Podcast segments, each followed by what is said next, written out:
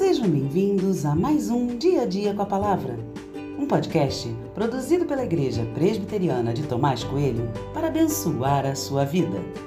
O título de hoje é Um Dia a Casa Cai e tem por base o texto de Esther 7, 6, que diz: Esther respondeu: O adversário e inimigo é este malvado Amã. Então Amã ficou apavorado diante do rei e da rainha.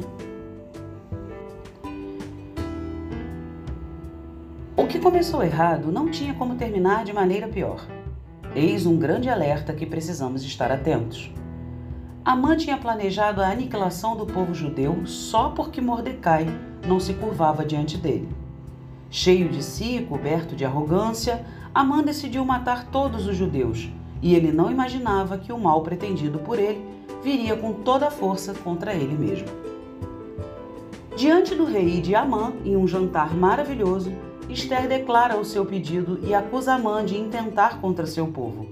Ao ler esse trecho, lembro da famosa declaração em filmes policiais brasileiros: A casa caiu.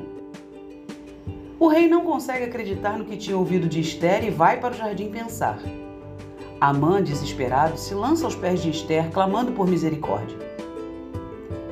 Quando Assuero retorna do jardim e encontra aquele homem se lançando sobre a rainha, aquilo foi a gota d'água.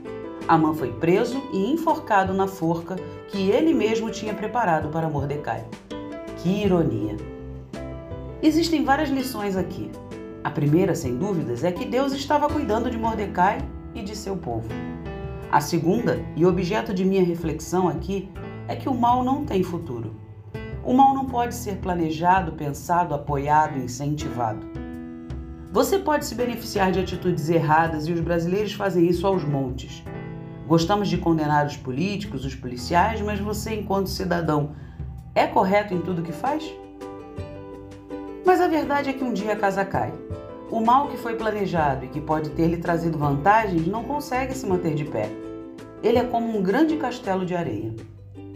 Não faça o mal. Não se apoie no que é mal.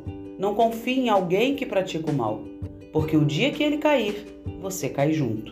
E pode ter a certeza de que ele cai.